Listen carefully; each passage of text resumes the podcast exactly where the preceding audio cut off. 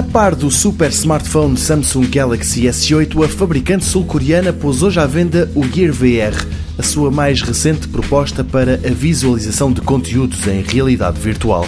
E esta, sublinhe-se, é uma solução que não vive sem o telemóvel. É este que é introduzido numa ranhura destes óculos e é ele que transporta o utilizador para uma outra realidade.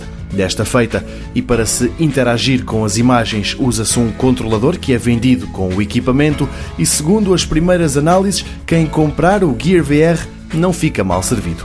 O site TechRadar diz que para os novatos em realidade virtual, o equipamento é uma das melhores e mais baratas soluções disponíveis no mercado. Já para o Engadget, era precisamente isto de que se estava à espera. O controlador, escreve ainda ao site, torna a experiência de realidade virtual ainda mais imersiva.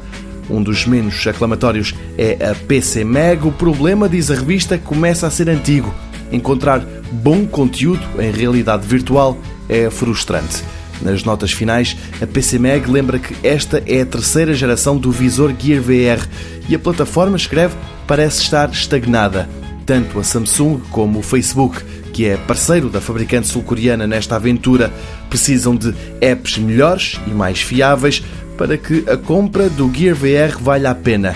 Mas isto é para aqueles que terão de o comprar, já que numa primeira fase a Samsung promete oferecer gratuitamente este equipamento a quem adquirir um dos novos smartphones Galaxy S8.